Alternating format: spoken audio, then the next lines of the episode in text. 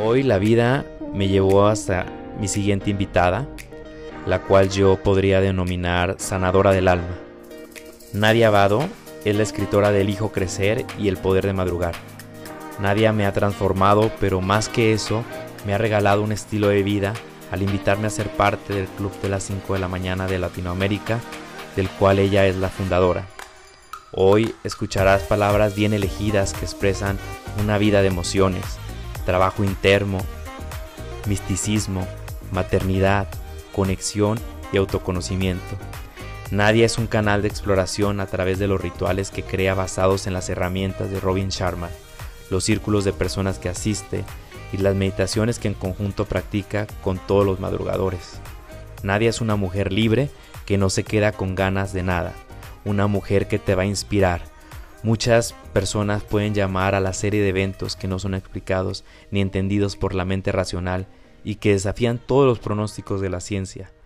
Los eventos pueden ser conocidos como eventos extraordinarios, evento no explicado, pero para los que creemos en un ser supremo, en Dios, en esta energía creadora, los podremos llamar milagros. Daremos un salto a esta historia de metamorfosis en búsqueda de la voz interior, que seguramente resonará si estás dispuesto a escuchar con atención. Bienvenidos a un programa de Hablemos aquí ahora. El día de hoy, como saben, y ya escucharon la presentación, está con nosotros Nadia Abado desde Nicaragua. Para mí es un honor porque es una persona que me ha inspirado mucho estos últimos meses que he conocido su historia, he conocido su trabajo y ahora estoy iniciando en su club de, de las 5 de la mañana de los madrugadores. Y bueno, bienvenida Nadia. Gracias, César. Gracias por la invitación. Un honor para mí poder compartir con tu comunidad y bueno, aquí estamos para seguir creciendo juntos. Nadia, pues muchas gracias por darnos la oportunidad de, conocerte y que las personas que nos escuchan y que, y que no te conocen todavía puedan conocerte y puedan saber quién es Nadia Abado. Así que antes de iniciar este podcast, Nadia, me encantaría hacerte unas preguntas donde tú me contestas de manera rápida y breve lo primero que se te venga a la, mente con la finalidad de nosotros poder conocer más allá de lo que vemos a través de tus redes. ¿Te parece? Perfecto. Nadia, si pudieras cambiar una cosa en este mundo, ¿qué sería? Wow, eso de rápido, ¿verdad? Eh, lo primero que se me venga a la mente. Lo que tú quieras, no te preocupes. Sí, definitivamente tendría que ver con, con las familias. Eh, el, el, mundo está compuesto por personas y las personas nos formamos dentro del seno familiar. Creo que las familias hoy en día están muy, muy divididas, muy heridas y los niños crecen sin la atención de los padres por la complejidad del mundo en el que vivimos y todo esto se refleja en los dolores, en los traumas, en, los sinsabores que tenemos como sociedad. Entonces, si, pudiera cambiar algo, sería em, la, fragmentación que hay a nivel familiar y, y a nivel mundial, pues es algo realmente lamentablemente generalizado. Ok. ¿Qué te hace reír? Fíjate que a mí me encanta eh, eh, eh, como hacer chistes. No es como bullying, es como un tipo de bullying cariñoso en mi familia. Eso, eso amo, reírme de mis propias cosas. A veces mi, mi, esposo me dice que yo soy, de mis chistes, soy yo soy la única que me río. Y mira que yo disfruto muchísimo eso, o sea, salir con esa ocurrencia eh, de ponerle eh, sobrenombre a él, a mis hijos, pero de forma cariñosa, pues nada así que vaya a ser traumante para ellos. Sí. Eh, Nadia, ¿el peor defecto del ser humano? El odio.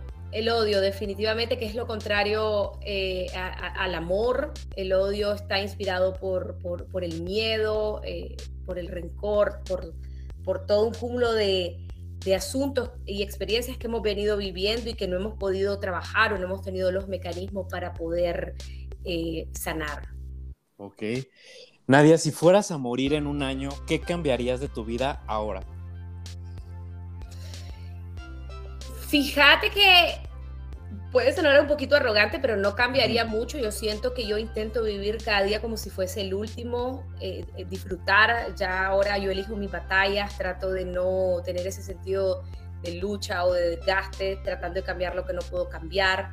Eh, trato de disfrutar tiempo con mi familia. Yo vivo una vida afuera las personas creen que yo trabajo o hago miles de cosas, pero en realidad vivo una vida bastante tranquila dentro de mi casa con esto de la pandemia, muchos home office, mis hijos también clases en línea, entonces convivo mucho con ellos. Entonces creo que no haría tantas cosas diferentes, sino pues un poco más de lo mismo, ¿verdad? Estar más tiempo con mi familia, quizás pues daría un poco más de tiempo con mis amigos más cercanos, compartir con ellos. Ok. ¿En qué crees espiritualmente hablando? Bueno, yo creo en, Dios, que es esa misma, o unos le llaman el poder superior, el universo. Creo que todo ello se resume a lo mismo, a esa energía divina, a esa energía poderosa que nos mueve. Eh, creo que todo el, universo está constituido de, esa misma energía, la, naturaleza, que es una gran maravilla, que es una gran maestra. Em, el arte, la magia, todo es una manifestación grande de Dios. Yo creo en eso, que es amor, que es creación, que es creatividad, que, que es eh, bienestar para todos. Ok. ¿A quién admiras? Fíjate, me encanta, eh, aunque yo soy católica, me encanta en, el budismo a la figura del Dalai Lama, me encantan las, la filosofía budista es una, una filosofía, una religión con ideas bastante, bastante frescas, bastante alineadas a la psicología, a la espiritualidad, a la, a la evolución del ser. Me gusta la figura del Dalai Lama. Me ha gustado también figuras que como la Madre Teresa Calcuta por su sentido de servicio, líderes también como Nelson Mandela, o sea, esa esa lucha, esa resiliencia por esa causa de, defender los derechos, como lo hizo él, fue maravillosa, pero desde, una, desde un punto de vista muy pacifista, así mismo como también lo hizo Gandhi. Creo que son líderes que han marcado a la humanidad porque se han enfrentado a situaciones muy complejas y han sabido sobrellevarlas desde la paz, desde la unidad, desde el amor. Ok. ¿Cuál es el libro que más te ha marcado? Es que todos te marcan de diferentes formas. Todos te marcan de diferentes formas. Em, no sé cómo escoger uno, pero bueno, pensando en el proyecto que, que yo he, lanzado a nivel latinoamericano en el que vos estás, el Club de las 5 de la mañana de Robin Sharma ha sido un libro que en mi vida le ha dado mayor orientación y me ha impulsado a crear este club en la, en la, en la vida práctica, ¿verdad? Porque Robin Sharma lo que hizo fue dar a, la humanidad un método. Nosotros venimos y lo pusimos en práctica a través de este proyecto que se llama Club 5AM de Latinoamérica y este proyecto ha sido transformador, ha cambiado mi vida, a como la ha cambiado para miles de personas que han estado en nuestro club. Y también esto me llevó a escribir mi segundo libro, El Poder de Madrugar. Entonces, eh, es un libro que quizás no, no impacta así al alma, pero el impacto a, tu estilo de vida, a tu forma de vivir, a, tener algo tangible, práctico, accesible, ha impactado positivamente en mí y en muchos. Ok. ¿Qué te da miedo, Nadia? Eh, honestamente, que a mis hijos les pase algo a ver, no es un miedo que está latente, que estoy pensando, que me martiriza, no. Pero si pudiera pensar en algo, me, me, me, daría temor que, no sé, tuvieran un accidente o que sufrieran exclusión o que tuvieran alguna enfermedad terminal, algo relacionado a, que, que, atente su, su integridad física, mental, espiritual. Ok. Si nadie te juzgara, Nadia, ni tú misma, ¿qué sería eso que harías? Fíjate que, eh, eh, César, es una pregunta difícil porque, y, bueno, no quisiera que se sonara nuevamente como arrogante, pero la verdad es que yo siempre he hecho lo que he querido. Siempre, siempre hablo, digo o hago lo que, lo que quiero, lo que creo, lo que considero.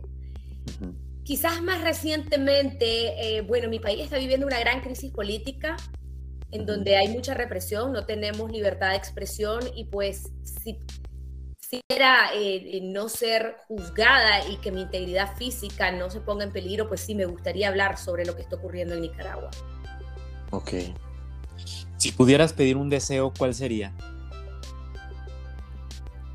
Tener paz interior todo el tiempo yo creo que eso es algo que anhelamos todos los seres humanos. Algunos le van a decir paz interior, otros le van a decir felicidad, otros bienestar, algunos les pueden decir éxito. Eh, definitivamente mi mayor conquista es mi interior. Siento que vivo una vida con, paz, pero también como todos los seres humanos, a veces con, con, un sentido de vulnerabilidad o de inquietudes normales, pero sí, o sea, como un estado permanente de paz sería algo que yo desearía tener. Ok. Nadia, si te pudieras tomar un café eh, con, con, un personaje de la historia, ¿con quién sería? Puede ser del pasado o del presente. estas preguntas me encantan porque nunca las, la, ya sabes. Eh, eh, fíjate que la Madre Teresa Calcuta. Ok. Siento que ella fue una mujer, más allá de lo religioso, porque no es por ello que la admiro, por su capacidad de servicio, de perseverancia. Fue una mujer que tuvo eh, muchísimas dificultades en su vida y sabía afrontarlas con una gran gracia. Eh, hizo una obra maravillosa que está regada por el mundo entero y aparte de ello era una mujer muy profunda, muy espiritual. Muy espiritual. Eh, me encantaría poder tomarme un café y, que me contara su experiencia y que me contara cómo, cómo, cómo logró hacer todo lo que, lo que hizo. ¿Cuál es tu fuente de energía para recargarte? Pues definitivamente Dios, mi poder superior. Eh, lo hago siempre diariamente a través de la meditación. Todos los días medito por, en las madrugadas. Eh, hago afirmaciones que me hagan sentir esa, esa energía que hay en mí, conectarme con esa grandeza que hay en mí reafirmarla diariamente me, me, da una fortaleza espiritual, me da un poder eh, mental y emocional que si, que si no lo hiciera, pues obviamente quizás sentiría mucho más vulnerabilidad o debilidad eh, dentro de mi, de, mi, de mi vida, de mi rutina, de lo que yo desempeño. Ok. ¿Cuál es tu lugar feliz? Fíjate que amo la playa. Me encantan los atardeceres, me encanta caminar por la arena, sentir la brisa del mar. Eh, estar ahí, ya sea sola o, acompañada con una buena plática, ah, tal vez algún día en un carácter más espiritual, otro día tomarme una cerveza frente al atardecer, pero sí, la playa e, es, algo que me llama, el, agua eh, me, conecta conmigo, la, brisa, el, paisaje es algo que realmente disfruto muchísimo. ¿Cómo te gustaría ser recordada? Como una persona em, humilde, eh, como una persona que, que, que, que, pude darme a los demás y que ellos pudieron recibir lo que, lo, lo que necesitaron, lo que tenía a disposición para ellos. ¿Nadie en una palabra? En una palabra.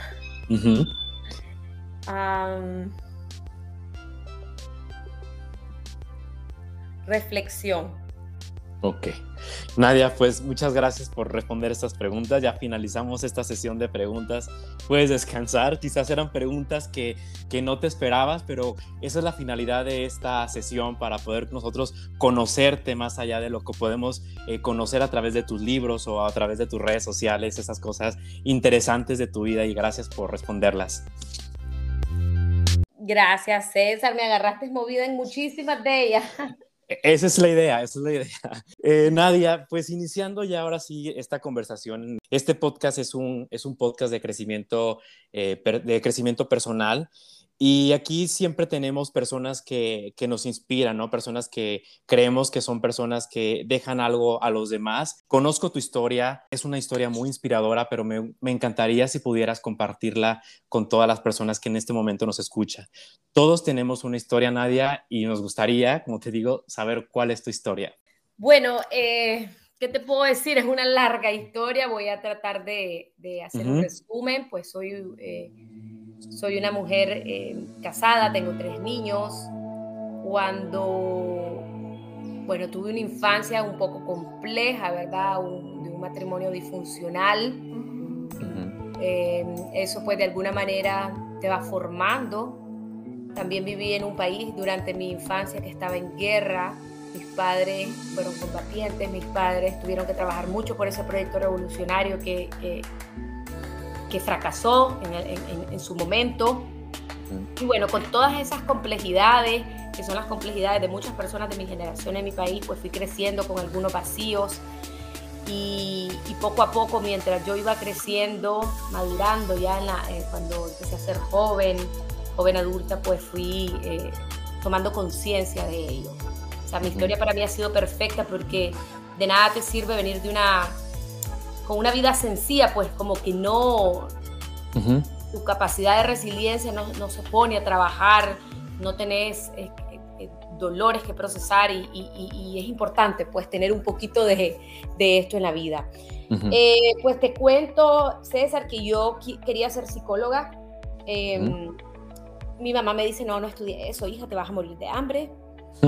Eh, emprendí una carrera en relaciones internacionales, hice una maestría en Holanda en desarrollo internacional, hice un posgrado en España, tuve una carrera brillante, trabajaba muy bien acá en mi país, eh, era contratada por diferentes agencias de cooperación internacional en aquel tiempo. Y, bueno, muy, muy bien en todos los sentidos. Em, conocí a mi esposo quien me invitó a cenar, era una persona prácticamente desconocida para mí y bueno, para ponértelo corto, la primera cita hablamos alrededor de 10 horas de forma ininterrumpida. 10 horas. 10 horas, me llegó a recoger a las 7 y media de la noche a la casa de mi mamá. Nos fuimos a un restaurante, nos corrieron de ahí, nos fuimos a un bar, nos corrieron de ahí, nos fuimos a trobar. Nos iban corriendo cuando iban cerrando. Y al final, y eso que era un, era un martes, imagínate, ya a las 3 de la mañana de ese martes me dice, que te quieres ir a tu casa. Y le digo, pues yo no. Entonces me dice, ¿quieres ir platicando? Y yo, claro. Entonces, el único lugar que estaba abierto era mi casa. Entonces le digo, vamos a mi casa, platiquemos un ratito más. Y te vas a las cinco y media de la mañana porque a esa hora despierta mi mamá. Y pues no quiero que te vea, no quiero que piense mal, no quiero que lo que sea. Pues. Entonces nos fuimos y para hacerte el cuento corto, y al final eh, este, cuando él ya nos estamos despidiendo, me dice, mira, me dice, y, pues para esto no es que estábamos borrachos ni nada, bien profesional todo. Me dice, la verdad es que no, no me importa si vos crees que yo estoy loco o desesperado, pero quiero que vos sepas que sos mi esposa. Wow. Y yo, sí, primera cita, yo sentía lo mismo desde, desde al minuto 10 que empezamos a platicar, César. ¿Sabías que era la persona indicada? Totalmente, totalmente. Y es una cuestión intuitiva es decir, a nivel racional, bueno, ya, te voy a explicar un poquito ese proceso. Eh, para hacerte el cuento cortísimo, al día siguiente nos volvimos a ver, volvimos a hablar otras 10 horas y bueno, a los 20 días, eh, perdón, a la semana empezamos a ser novios y a los 20 días de ser novio me entregó el anillo compromiso. Rapidísimo. Rapidísimo, no había pasado ni un mes cuando ya estábamos comprometidos, muchas personas ni siquiera se dieron cuenta que éramos novios la gente empezó a hablar lo que quería, uno decía, ¿será que está embarazada? Porque están locos, van a fracasar, se van a divorciar.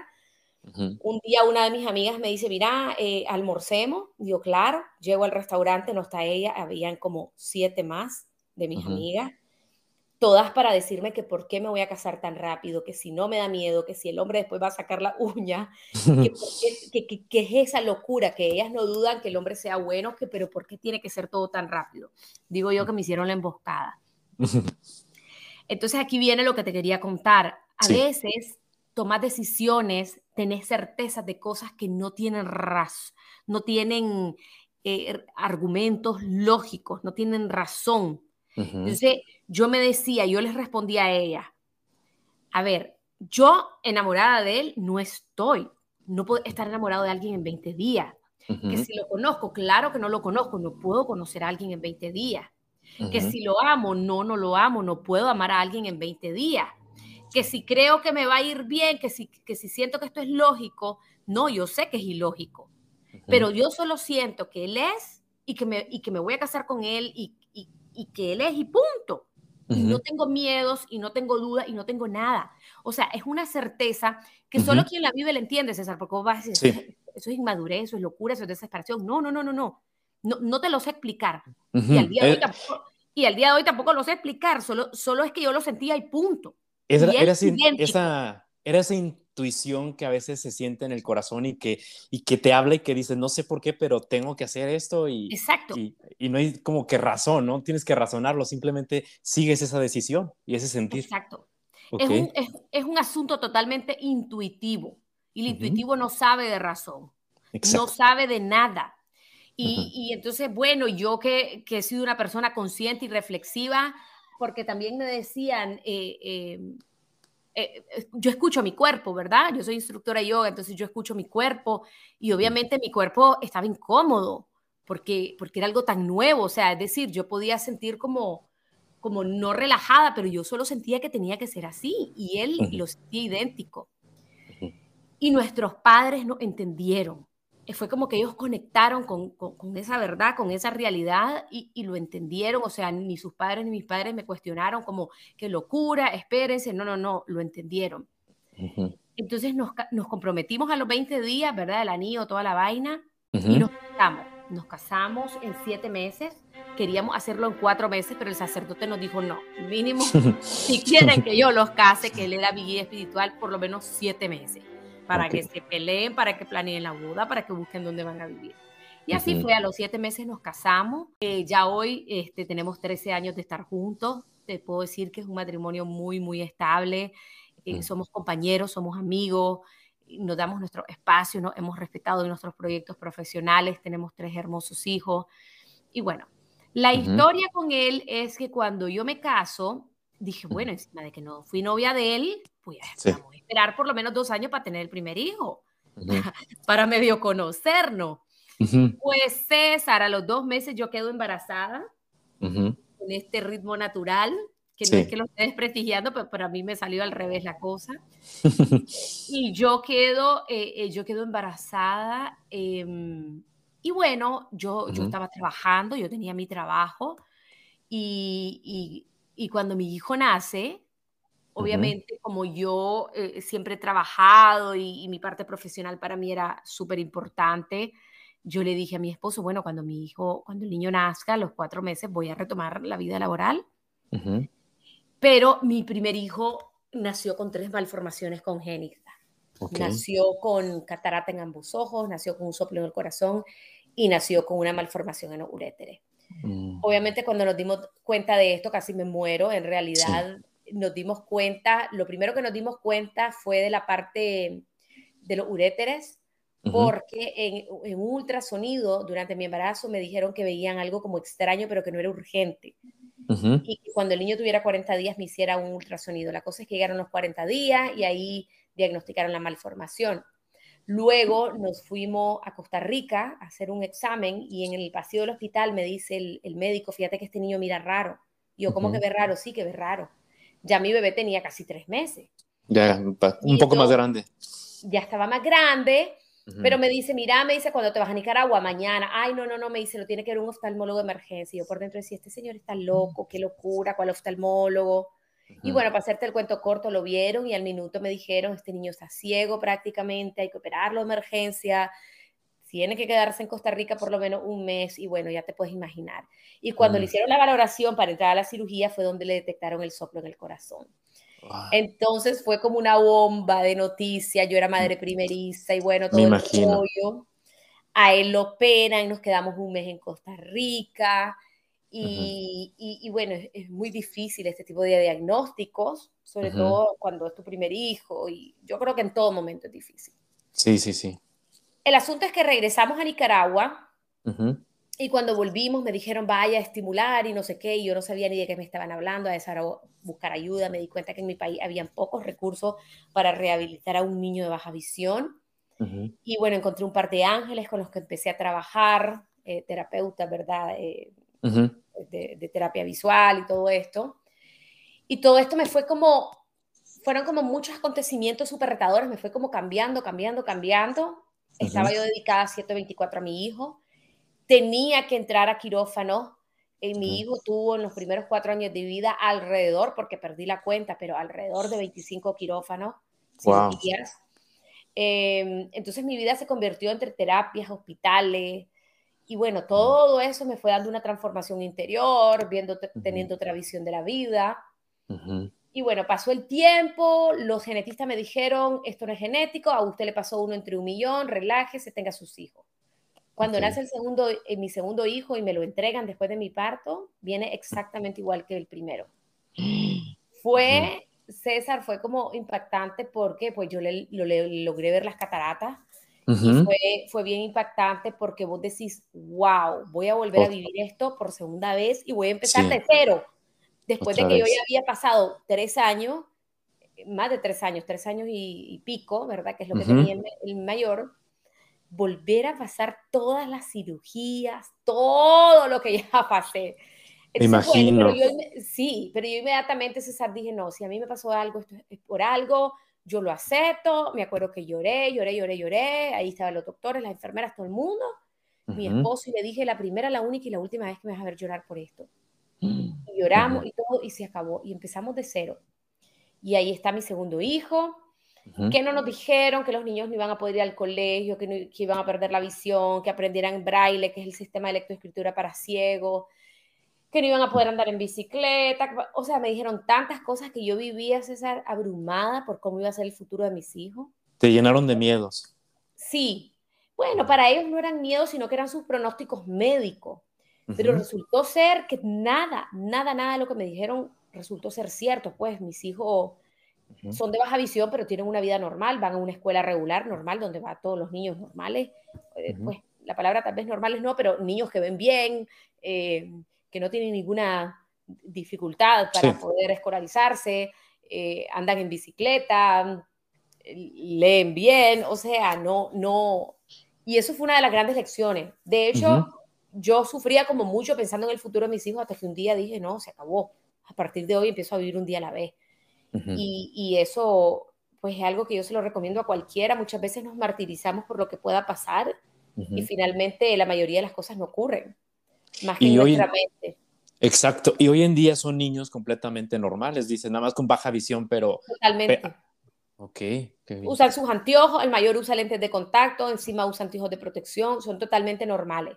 Pues los tengo que llevar una vez al año a Estados Unidos a chequearlos, a veces como que no ven de largo, pero pues es normal. Es decir, no hay nada que ellos no puedan hacer. ¿Ya? Entonces, Claro, cuando nace el segundo, me empiezan a hacer estudios genéticos y me dicen que yo tengo un gen, bueno, me dicen que yo soy la que tiene cataratas porque me revisan por primera vez en la vida los ojos y me dicen que yo nací con catarata. Entonces, te imaginas a mis 32 años a mí me dicen eso. yo, wow, ¿cómo, que tengo catarata? Sí, me dicen, naciste con catarata. Y ahí empezamos a atar cabos que mi madre tuvo cataratas, pero a ella la operan como a los 50 años. Entonces se creía pues que había sido como una catarata que se le desarrolló de forma prematura. Ah, ok, sí. Las cataratas son seniles, pues.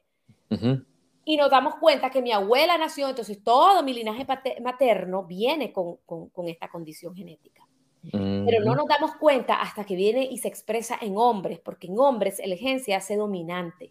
Entonces mis mm. hijos vienen obvio con eso y vienen, vienen prácticamente ciegos. O sea, ellos los tenés que intervenir quirúrgicamente desde, temprana edad, pues desde que son bebés. Entonces, bueno, a esa hora el shock, ¿verdad? Que yo soy la que tengo esto y para papá y bueno, eh, entonces me dicen, mire, por favor no tenga más hijos, me dicen, me dice la, la gente esta porque todos los varones vienen con catarata y las mujeres vienen con un 50% de tener cataratas. Eh, perdón, como usted las tiene, me decían, y después lo van a pasar a, a sus hijos y a sus nietos, o hay un 50% que no las traigan. Ah, ok. Entonces todo el mundo decía, no, ya no tengas más hijos, ya tenés dos hijos, papá, papá, papá. Pero yo siempre, toda la vida, mi esposo y yo quisimos tener tres.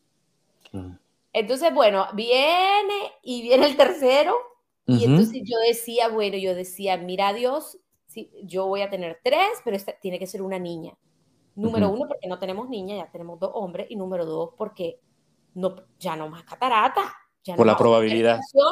Ya llevo 50 veces yendo a los quirófanos a dejar a estos niños. Ya, ya no. Entonces, necesito que sea una niña para que eh, o no traiga catarata o traiga unas cataratas como yo y, y, tener una niña y tener una vida normal. Entonces, César, allá a los cuatro meses, cuando me hacen el ultrasonido para que te digan el sexo, Ajá. el doctor yo lo veo morado, que no quería ni hablar, y le digo, ya sé que es hombre. Y, me dice, Nadia, me dice, hombre, es varón. Pero y es... que César, que yo ya había venido tan, con tantas vainas que venía viviendo, me imagino. Te haciendo como inmune. Y yo dije, si es así es por algo, o sea, vos tenés fe. Y vos confías y vos decís, si es así, es por algo, punto. Y créeme que yo viví ese embarazo tranquila, tranquila, ¿no? Ya no estaba angustiada como, ay, voy a volver a los hospitales, no. Ya sabías el proceso. Exacto. Pero eso sí, yo le dije a Dios, ok, no me diste la niña, ahora me vas a dar un milagro. Este niño no puede venir con catarata. Yo no, yo no voy a andar en los hospitales por tercera vez, no se puede, no se puede. Entonces, em, fíjate que un día, ya en mi embarazo, Yo, yo, tenía, a ver, 35 semanas creo que eran más o menos. Sí. Em, y un día estoy en el cuarto, que va a ser el cuarto del bebé, del tercero. Sí. Y estoy arreglándolo, pero yo siento como, como cuando sentís una sombra, como que sos observado. Yo sentía como una presencia. Eh, como que alguien estuviera ahí. Como que alguien estuviera ahí. Entonces yo estoy de pie arreglando, me acuerdo, el mosquitero del, del bebé. ¿Sabes lo que es mosquitero? ¿Sí se dice? Sí, sí, sí. Sí, sí se dice igual. Estoy doblando el mosquitero y yo siento que hay alguien al lado mío, pero, pero como aladito, pero como arriba. Y me dio como miedo, César. O sea, me asustó, me asustó. Sentiste la presencia, sí. Era una presencia muy fuerte. Y entonces yo me volteo y no hay nadie. Lo que hay es una pared en donde yo tengo como un cuadrito, una imagen de la Virgen de Cuapa. La Virgen de Cuapa es una virgen em, que es como, la, es como la Virgen de Guadalupe para ustedes, pero esa es la Virgen de Nicaragua. Ella se apareció en un pueblito que se llama Cuapa. Ah, ok, cuando, ok. Cuando inició la guerra en Nicaragua.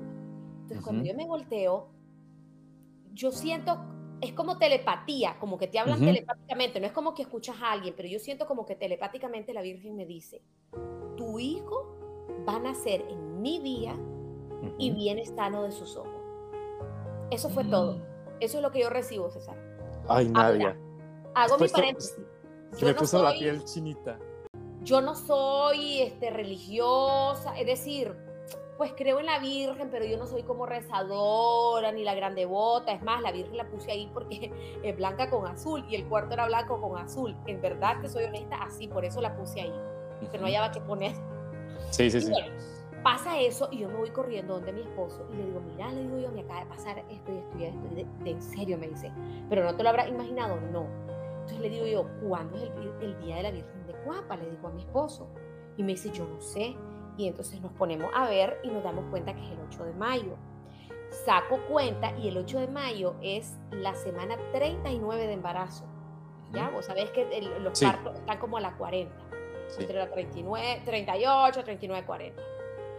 Entonces, cuando voy a la siguiente cita con el ginecólogo, ah, bueno, entonces le digo a mi esposo, no le digamos a nadie esto, porque capaz es una locura mía, capaz que fue mi producto de mi mente y vamos a quedar como locos. y pues, nunca lo comentaron a nadie. No, ni mi mamá, que era mi mejor amiga, nada. Ok. A esa hora me voy a mi, a mi cita ginecológica y le digo, doctor, le digo, ¿qué posibilidades hay de que Joaquín nazca en la semana 39? Y me dice, ninguna porque me dice, acordate que Julio nació en la 36 y Jacob en la 37, tus hijos tienen una tendencia a ser prematuros. Entonces, porque me dice, vos sos de las mujeres que no sé qué, y me hizo toda la explicación, además vos haces yoga, además sos inquieta, además es tu tercer hijo, tu tercer parto natural, así que no nadie.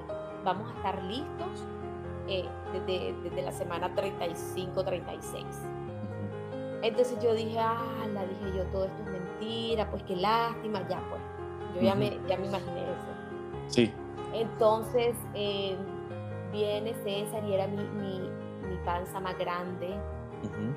y, yo en la semana 35 yo sentía que yo ya iba a parir semana 36 y el ginecólogo, los doctores nunca llaman, pero él me llamaba y me decía, pero no tenés contracciones, no, no tengo contracciones. Y, todo normal. Todo normal, pero sí era, era, era como que yo sentía como que yo ya iba a parir, pero nada y la semana 37, Nadia, pero usted está normal, normal, doctor. Y la semana 38 y nada, César, nada. Y llega la semana 37, martes 7 de mayo. Llega la noche, ya estoy en la semana 39. Eh, y llega la noche, nos vamos a cenar mi esposo y yo, ¿verdad? El comedor. El día 7. El 7 de mayo. Y le digo a mi esposo, Joaquín van a ser mañana y nos vamos a dormir temprano y vamos a dejar la maleta lista y toda la hoja de ingreso y todo para entrar al hospital. Y entonces César a esa hora pues nos fuimos a dormir Y a la 1 y 40 de la madrugada me despertó la primera contracción. Una tras otra, tras otra, rápido, rápido, rápido. A las 2, como a las 3, 4 de la mañana llamo a mi ginecólogo y le digo, ya tengo tantas contracciones cada 10 minutos y me dice, inmediatamente te me al hospital, ya llego. El día. El día, el 8 de mayo, el día de la Virgen de Cuapa, parto natural. Y entro y el niño nació a las 6 y 40 de la mañana y vino perfecto de los ojos. Un milagro. Perfecto, fue un milagro. Fue un milagro. Eh, me dice el gineco, me dice el pediatra, me dice, yo no veo nada, Nadia, pero vamos a llamar a María José. María José es la, oftalmóloga pediatra. Y llegó, eh, dilataron al niño, ¿verdad? Le ponen gotas en los ojos. Me dice, vamos a esperar 15 minutos que haga reacción a gota fueron los 15 minutos más largos de mi vida porque yo todavía en ese momento tenía dudas. Y cuando lo empieza a ver, me dice, Nadia, no tiene nada. Y todo el mundo lloraba, mira César. me imagino. Mi familia afuera esperando y, y, y, sale la doctora y dice, no tiene nada en los ojos. Milagro, milagro. Entonces yo digo, César, Dios no me dio una niña, pero me dio un milagro. Y por algo fue y, yo digo y le digo a la gente, yo no soy ni la más santa, ni la más devota, ni la más rezadora, pero si a mí me pasó esto, a vos también te pueden dar un, milagro, un regalo así en tu vida, porque Dios no es, Dios no, no solo está del lado de las personas que son correctas, Dios es un Dios de amor y está con todo. Entonces, pues fue una historia increíble. Ya tengo mis tres hijos, ya estamos completos, ¿verdad? Eh, mi hijo menor, que es Joaquín, el milagro ha sido, eh, ha sido la, compañía perfecta de los mayores porque este niño, claro, no, no ha, ha, pasado todo lo que sus hermanos han pasado, entonces tiene otra personalidad como más activa, como más... Eh, entonces me los aviva, los otros dos. Ha, sido un complemento perfecto para la familia. Cuando él era, era niño, pues más chiquito, ahora tiene siete años y medio, él decía que él quería haber nacido como su hermano, que él quiere usar anteojos, que él quiere usar gotas, que él quiere usar parche. Entonces, bueno, ya tiene siete años, ya no dice eso, pero, pero, pero los respeta a sus hermanos, los, acompaña cuando van a los, a los procesos de revisión. Y bueno, entonces imagínate, César, yo vivo esto, cinco años, seis años intensos de mi vida, viviendo todas estas experiencias. Obviamente, yo me convierto en otra persona, me cambia todo, todo, todo. Eh, porque a una madre lo, lo, que más la, la, pone vulnerable es la situación de sus hijos. Y entre vivir en hospitales y todo, me cambia radicalmente la vida. Y cuando ya mis tres hijos están en la escuela, em, yo empiezo a ver que yo tengo el tiempo ahí, yo digo, ¿y ahora qué voy a hacer yo, yo con mi vida? Y, ahora sí ibas a ocuparte de ti ya el proceso de tus hijos ya, ahora la atención, ya tenías que darte atención a ti en ese sentido. Exactamente, y ahora, de ahora con mi vida y con mi vida profesional que estuvo en stand-by. Cuando yo nunca pensé dejar de trabajar y eso. Pero yo ahí me di cuenta, César, que yo ya no estaba, ya mi corazón ya no estaba en lo que yo antes hacía, que era muy lindo y me encantaba, que era toda la parte de, de de trabajar con las agencias de cooperación en proyectos de reducción de pobreza, en proyectos sociales, de educación para las comunidades. Yo lo que quería era eh, acercarme más a la gente, trabajar con la gente desde lo emocional, desde, los, desde lo espiritual, eh, acompañarlo en proceso. Yo dije, ¿y ahora qué hago? Porque yo siempre quise ser psicóloga, te dije al inicio. Sí, sí, sí. Pero yo dije, a esta altura de mi vida, con tres niños, yo no voy a ir cinco años a la universidad. ¿Qué hago?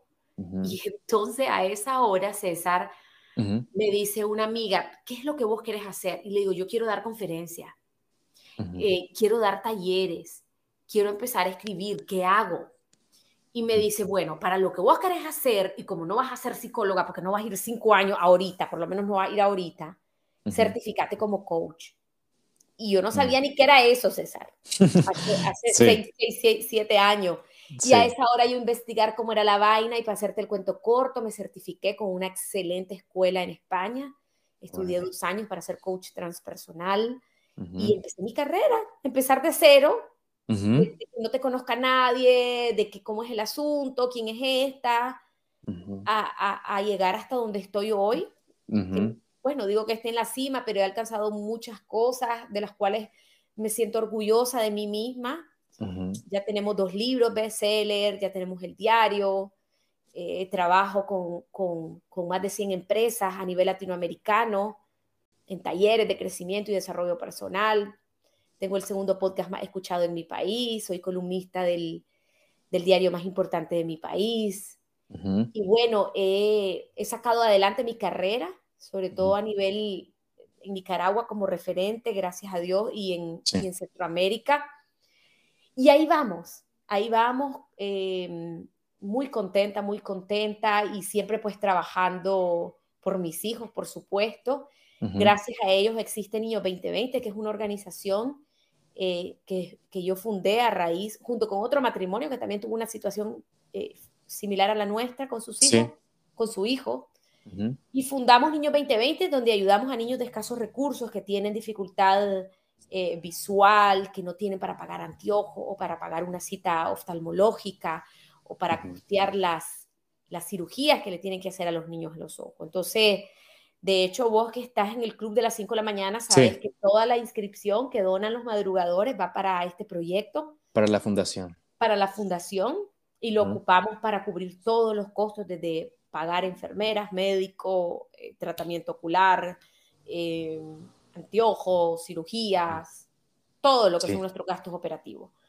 Entonces digo yo, si, si esta no ha sido la historia de mis hijos, que fue una historia difícil, pero que, que, que, yo agradezco que me haya pasado esto, porque te imaginas, ahí estaría trabajando con la cooperación, no diga que sea malo, pero no probablemente sea un trabajo que me llene tanto como este, no estaría aquí con vos, no existiría Niño 2020, no existiría el Club de las 5 de la mañana en Latinoamérica.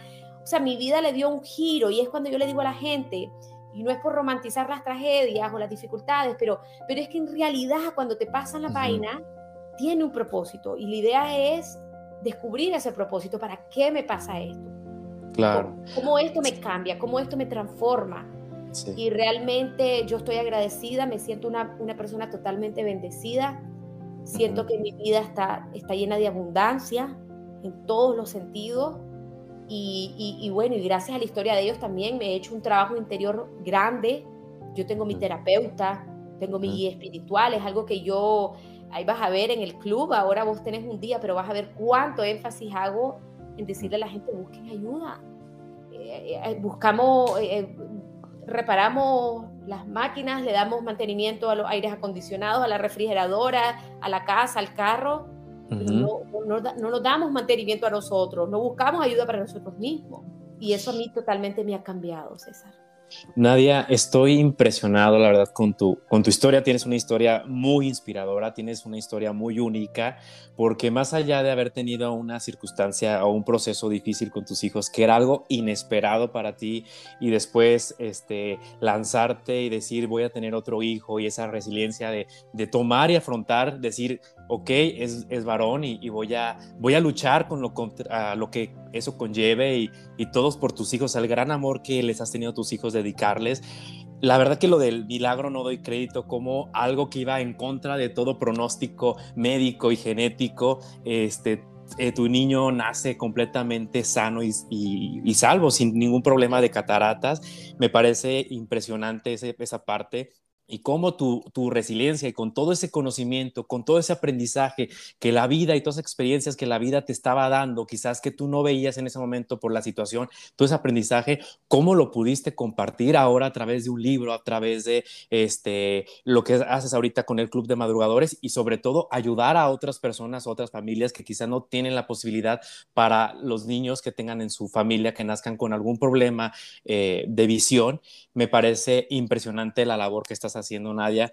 Créeme que estoy fascinado de, poder este, conocerte y de poder contar aquí tu historia y de que la gente que nos escuche pueda conocerte y que después de escuchar este podcast se interesen en ir a tus redes, escuchar lo que haces, leer tus libros, porque la verdad yo estoy eh, muy muy contento y sobre todo creo que este proceso que he comenzado contigo, Nadia, del Club de las 5 de la mañana, es un proceso bastante integral porque nutre los cuatro cuerpos del ser humano, que es la parte física, la parte emocional, la parte intelectual y sobre todo la parte espiritual. Entonces, creo que es un programa súper completo para, un para poder eh, tener ese crecimiento personal, Nadia. Y Nadia, estamos pasando una situación mundial completamente muy, eh, muy difícil, ahora sí que para todos, yo creo que es la situación más compleja de, de, la humanidad, porque quizás anteriormente había guerra, ¿no? Pero eran solamente en ciertos países o ciertas pandemias, pero en ciertos países, y ahora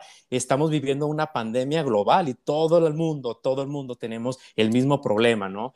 Es un, es un virus que nos ha hecho estar encerrados en nuestras casas, que a muchos les ha quitado el trabajo, eh, ha paralizado sus actividades y mucha gente ahorita está comenzando a tener problemas o han tenido problemas eh, fuertes de ansiedad, etapas este, de depresión y algunos problemas incluso de, de, alimenticios. Mucha gente está teniendo muchos problemas pues mentales, ¿no? Que con eso llevan diferentes situaciones.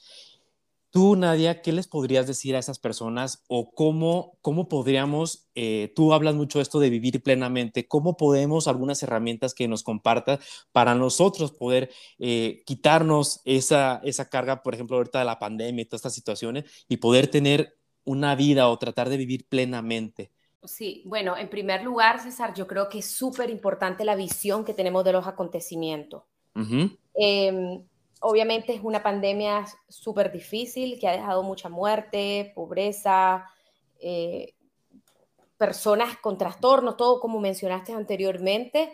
Sin embargo, em, hay que buscar cómo, cómo cambiar la, misión, la visión y empezar en, resiliencia lo que decimos, el por qué versus el para qué. En vez de decir por qué esto para la humanidad, o sea, para qué, para qué te está sirviendo. Tratar de ver el lado más bondadoso y hay algunas personas que son muy críticas de esta corriente, pero es que en realidad entonces que nos quedamos en el lado negativo y quejándonos. No. nos va a ayudar. La negación más bien nos va a crear mayor frustración y nos vamos como en un embudo, como sin salida. Entonces yo creo que lo importante es, en primer lugar, cómo vos visualizas esto. Yo que he trabajado con muchas empresas, César, y no solo en Nicaragua, en esta pandemia con varias empresas internacionales, Vos encuentro claramente, vos vas a ver dos grupos bien definidos. Un grupo que me dice, Nadia, esta pandemia es una tragedia, es horrible, no aguanto el encierro, la mascarilla es lo peor, no aguanto a mis hijos en la casa. Y tengo otro grupo que me dice, eh, Nadia, pues realmente es bien complejo, pero doy gracias que yo tengo salud, que ahora ya no voy al tráfico, que ahora puedo almorzar, que la pandemia me, me llevó a conocer tal cosa o a hacer tal cosa, me da más conciencia de cuidarme más. Entonces, Cierto. estos dos grupos, y pueden haber muchos grupos en medio, ¿verdad? Eh, que estás como ambivalente, están viviendo la misma realidad. Estamos todos viviendo en el mismo planeta, no es que unos están en Venus y otros en, en la Tierra. Exacto. ¿qué, qué, querés elegir? ¿Hacia dónde te querés ir? Porque quejarnos y decir que esto está terrible y que no es invalidar tus emociones. Vos podés y tenés derecho, César, de decir que horrible, me siento triste, me siento frustrado, me siento preocupado. Está bien, lo tenemos que hacer. pero, pero ¿cuánto tiempo vas a estar frustrado, enojado o qué vas a hacer con esa frustración? No vas a pasar así este, definidamente. Entonces, la visión es muy importante. Empezarle a dar la vuelta al chip y ver, queremos estar bien, hagamos las cosas que nos hagan sentir bien. En segundo lugar, yo creo mucho en el trabajo interior y todo crecimiento, ya sea profesional, social, familiar, de pareja, empieza de adentro hacia afuera. Si vos, César, estás bien, vas a estar bien con tu pareja, vas a estar bien con tus amigos, en tu trabajo, vas a producir más, vas a ser más creativo, vas a traer más, vas a andar en otra frecuencia vibratoria y vas a traer lo mismo de lo que, de lo que estás viendo, sintiendo, pensando y, y conectando. Entonces, el trabajo interior para cada quien puede ser algo diferente yo recomiendo mucho el trabajo espiritual, independientemente si tenés o no tenés una religión. Eh, la meditación es muy buena, eh, hacer silencio, hacer introspección, ahí podemos reflexionar, que esto ayuda al autoconocimiento, cómo estoy, qué quiero, qué cambios necesito hacer en mi vida. Como les decía en el club a ustedes, ustedes están en su día cero, que están iniciando este nuevo estilo de vida, cómo estoy hoy, cómo me siento hoy, cuáles son eh, mis metas hoy, cómo está mi vida emocional, espiritual y cómo quiero estar en tres meses. Entonces, generalmente no planificamos y yo no soy tampoco de que la vida tiene que ser planificada porque no, hay que, eh, eh, es muy linda la espontaneidad y todo, pero tenéis que tener un norte de qué, dónde querés estar a todos los niveles. Entonces, el trabajo interior es bien amplio, desde la parte espiritual, como mencioné, la parte reflexiva, introspectiva, personas que padezcan de ansiedad por lo que está ocurriendo, recomiendo mucho los ejercicios de respiración, la meditación, como dije anteriormente, tener eh, actividades de, que sean como válvulas de escape, lo que te guste hacer. Hay gente que le da la arte terapia, otro le da a jardinoterapia, otros tocan instrumentos, bailan, corren, leen, escriben. Tienes que encontrar donde, donde César conecta con ellos y te das cuenta que estás conectado porque te desconectas del mundo exterior y de tus pensamientos de miedo. Si César toca la guitarra, César está media hora tocando la guitarra o el piano, papá, papá, no te vas a ni acordar que estamos en pandemia, se te olvidaron tus deudas, por lo menos en esos 30 minutos. Y eso es terapéutico, porque eso ya en sí resetea tu mente. Buscar nuestras pasiones. Exactamente, exactamente. Pero es lo que llamamos terapia ocupacional con, un sentido, con un propósito, que te ayuda a desconectarte. Entonces, ese, ese tipo de herramientas ayudan. Obviamente cuando la persona siente que, que no puede ya, o personas que están en depresión, eh, o, que sentís que no podés porque tus dolores son demasiado grandes, obviamente hay que buscar ayuda profesional. Ahí están los terapeutas, los psicólogos, los psiquiatras, eh, buscar algún mentor, algún guía espiritual, alguien que te ayude a, desenredar ese nudo y, darte un poco de, que vos podás a través de, esas guías profesionales dar un respiro a lo que estés viviendo. Entonces, creo que con eso eh, podemos ir avanzando y, tratando y, sobre todo entender que todo es de adentro hacia afuera. La gente quiere ser excelentes profesionales y entonces invierto en la maestría en Harvard y aprendo tres idiomas. Pero si vos como ser humano estás vacío, tus relaciones interpersonales a nivel laboral no van a ser fructíferas. Yo me encuentro así con gerentes que son brillantes, dos carreras, dos maestrías, si quieres un PhD, pero no tienen habilidades sociales ni habilidades emocionales. No se llevan bien con sus equipos, no saben motivar, la gente no los respeta. Entonces no te sirve de nada. Entonces hay que hacer el trabajo interior para ser mejores profesionales, para formar mejores familias, para formar mejores parejas, para formar mejores agentes de cambio en esta sociedad. Nadie, nadie puede dar lo que no tiene, dicen. Exactamente. ¿Verdad? Nadia, ¿qué, Qué interesante todo esto. Justamente este podcast es, un resultado de, esta pandemia, de tratar de, de, poder compartir quizás a veces vivencias mías en, en, algún episodio, en algún momento de ansiedad, de depresión y poder compartir cómo o darles a las personas herramientas para que puedan tener un crecimiento y al punto de que, mira, ahora ya estamos hablando contigo. Para mí esto es un, pues es como dices tú, buscar esa pasión, buscar eso que te desconecte, hacer lo que realmente te gusta y creo que también es parte de una terapia, ¿no? Así es, así es, ¿no? Tantas personas que se, que se han reinventado en esta pandemia, que empezaron a hacer cosas que, no tenían ni la menor idea que eran capaces. Y es que a mí me fascina esta frase de Einstein que dice que las crisis traen progreso y que ahí nace la inventiva. Porque justamente cuando estás vulnerable o, te sacan de tu zona de confort o de pronto te corrieron del trabajo porque hicieron una reducción de personal a raíz de la pandemia, lo que sea, es el momento en que vos decís, ¿y ahora qué hago? Tienes que sacar fuerzas de donde pensabas que no existían. Entonces, aquí nacen los talentos, en, países donde hay conflictos, viene también acompañado muchas veces de una revolución cultural, eh, poesía, eh, artistas, eh, músicos de todo tipo. Entonces, bueno, es una bendición al final, pues es con los ojos que lo querramos ver. Nadia, tú tienes un libro que es un bestseller en Amazon y se llama Elige Crecer. Sí. Yo te quiero hacer esta pregunta, si nos pudieras como resumir para ti para ti, ¿qué es vivir plenamente? Bueno, para mí eso es muy bueno, porque lo que es para mí no es para vos ni para los demás. Eh, para mí, plenamente, vivir plenamente es vivir en paz, en paz interior. O sea, que yo me sienta a gusto conmigo misma, con mi trabajo, con mi familia, con, con lo que yo soy, con lo que yo hago, con lo que yo vivo. Eso para mí es plenitud. Sentir ese bienestar, eso se traduce en salud física, vas a ver una persona sana, o sea, yo yo me considero una persona sana, pues raramente me da algo. Eh, lo ves también reflejado en la vida profesional, cuando ves frutos, cuando ves que una persona está creciendo, lo ves en las relaciones interpersonales, eh, sobre todo en el seno familiar, que es lo más importante a fin de cuentas. Una relación estable con tu pareja, con mis hijos. Entonces, para mí la plenitud es eso, es tu bienestar, que es lo que compartís con lo que tenés a tu alrededor, a tu entorno más cercano. Nadia, me ha encantado escuchar todas tus posturas, todo lo de tu historia, todo lo que estas herramientas que nos acabas de dar. Y para finalizar este podcast, me encantaría si les pudieras dar a todas las personas que te siguen y que te están conociendo, muchas personas que quizás de que me siguen te están conociendo, ¿qué mensaje les pudieras dar a todas esas personas eh, que estamos viviendo tiempos, una situación, digámoslo así, compleja podría ser, y que a veces no tienen un sentido de vivir o que quieren buscar ese sentido para salir adelante, para quizás despertarse más temprano, para comenzar a leer un, nuevo libro, para tener esa actitud positiva que a veces necesitamos para salir adelante. Bueno, muchísimas personas están así, que no encuentran un propósito de vida o sienten que su vida no tiene sentido aun cuando tienen éxito, fama y dinero.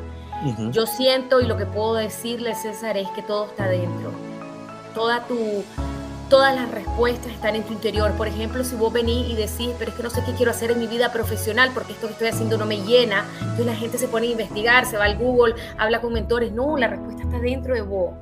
Y esto puede sonar como abstracto, pero ¿cómo? ¿Pero cómo? Bueno, medita, hace silencio, autocuestionate, hacete la pregunta 20 veces y la respuesta va a llegar y vas a entender qué es lo que querés. Porque cuando te alineas a tus más altos propósitos espirituales que están adentro, es tu espíritu, y, y, tomas acción sobre ello, sobre todo que tomas acción, no, no lo dejas en deseo, es cuando te empiezas a realizar. Pero nosotros estamos buscando respuestas afuera, queremos parecernos a alguien, a esta persona que es exitosa o tiene fama o tiene dinero o ha fundado tantas empresas, pero tal vez no es por ahí, porque al final de cuentas, ¿para qué querés eso? Y tal vez te vas a dar cuenta que lo, que lo único que estás buscando es, es, sentirte amado y tal vez tenés que buscar el amor en vos mismo o hacer terapia, o no sé, hay muchos caminos, pero encontrar sentido es ir adentro de tu ser y empezar a conectarte más con Dios. Estamos desconectados, estamos queriendo siempre saber cómo está el mundo, pero no cómo estamos nosotros. Estamos siempre queriendo ver cómo está el vecino o hablando de otros, pero no hablando de nosotros mismos. Y huimos, huimos al dolor, huimos a nuestra realidad. Hay, gente que yo, que yo le digo, mira, necesitas ayuda psicológica, te lo digo con humildad no, no, no, no, me da miedo, yo no quiero, no, o no tengo dinero, o yo no quiero ver porque voy a sufrir más. No te estás enfrentando con vos mismo. Y mientras no te des la cara a vos mismo y viajas hacia adentro, no vas a estar pleno hacia afuera, nunca, nunca, porque el proceso es de adentro hacia afuera, como mencionamos anteriormente.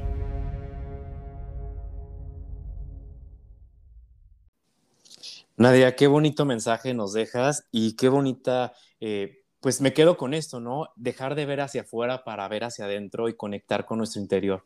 Que la verdad que muchas gracias, Nadia, por todas tus palabras, por todo esto. Y para las personas que te quieran encontrar, que ¿dónde te pueden buscar? ¿Cuáles son tus redes sociales? Bueno, estoy en todas las redes sociales como Nadia Abado, con B de Víctor, en Facebook, Instagram, LinkedIn, YouTube. Mm, Sí, solamente no estoy en Twitter y mi página web www.nadiabado.com. Me pueden escribir por donde ustedes estimen conveniente para cualquier asunto relacionado al club de las 5 de la mañana o conferencias, talleres o cualquier compartir. Siempre estoy ahí leyendo, tal vez no contesto tan rápido, pero siempre estoy ahí compartiendo con mi audiencia. ¿Y tus libros dónde los pueden adquirir? Mis libros para ustedes que están en México y bueno, y en internacional están en Amazon, en las 13 tiendas de Amazon, eh, tanto en físico como en digital, que es el formato Kindle, y en Nicaragua están en casi todo el país, en diferentes, las principales ciudades del país. Nadia, muchísimas gracias por este tiempo. Me encantó, la verdad que qué honor tenerte en este programa. Y bueno, pues esto fue Hablemos aquí ahora con Nadia Abado.